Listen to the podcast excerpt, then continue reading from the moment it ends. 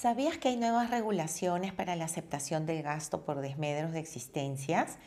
Bueno, te saluda Marisol León, CEO de Quantum Consultores, y hoy día te voy a comentar esos cambios. Se publicó la resolución de Superintendencia 237-2023 SUNAT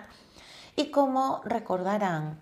la ley del impuesto a la renta, en su inciso F, artículo 37, establece que los desmedros de existencias son deducibles en la medida que estén debidamente acreditados. El inciso C, por su parte del reglamento, artículo 21, indica que se aceptará como prueba la destrucción de esas existencias ante un notario público, siempre que el acto de destrucción se comunique a la SUNAT con dos días hábiles de anticipación. Además, si las existencias tienen un costo computable que sumados en el ejercicio no superen las 10 UITs, me refiero a esas existencias que se van a destruir, la SUNAT aceptará como sustento un informe que debe contener determinada información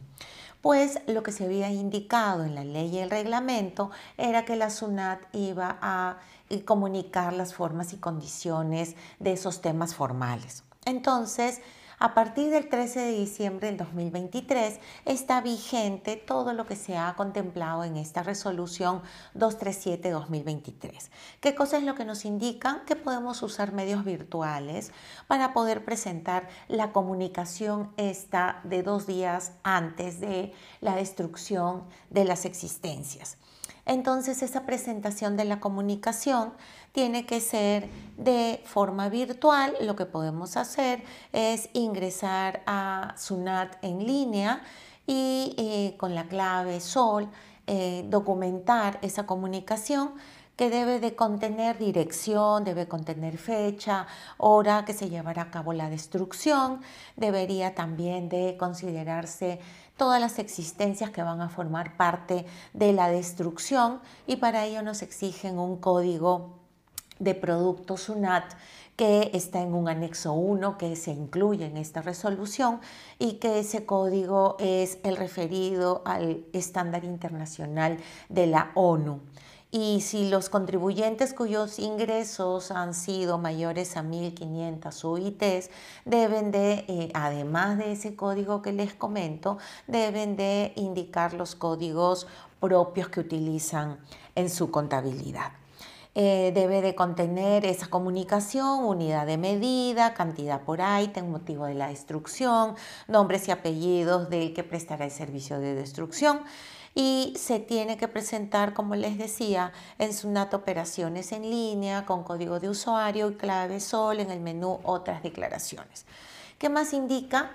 Que ya cuando tengo que presentar el informe, en el caso que corresponde, debo de presentarlo con cinco días hábiles como máximo después de la destrucción. Ese informe debe tener la fecha del acto de la destrucción, hora de inicio, dirección del lugar donde se realizó el acto de destrucción, cantidad, costo computable, costo unitario y el método de destrucción empleado. Y para el caso del acta de destrucción,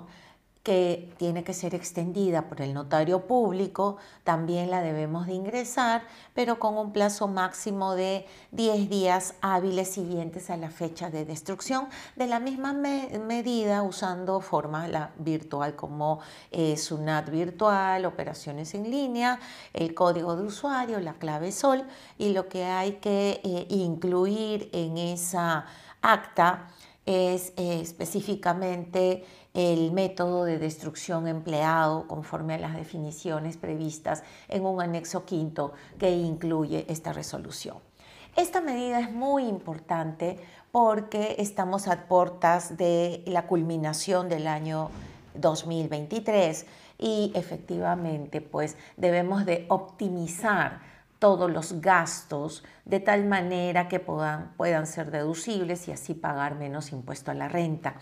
Efectivamente este es el momento en el que las empresas deben de analizar los stocks de existencias con los que cuenten para poder, antes de un acto de destrucción, obviamente liquidar ese inventario, rematarlo, eh, hacer estos descuentos, promociones, para poder tener liquidez y en el peor de los casos, cuando ya, no hay una forma de venderlos, vamos a tener que recurrir a esta metodología de la destrucción que debe de cumplir todos estos requisitos para poder optimizar nuestra carga fiscal. Aquí en Quantum Consultores estamos para apoyarte y asesorarte con un cierre eficiente del ejercicio 2023 y, como no, una presentación adecuada de tu declaración jurada anual del impuesto a la renta. Nos estamos viendo en una siguiente edición.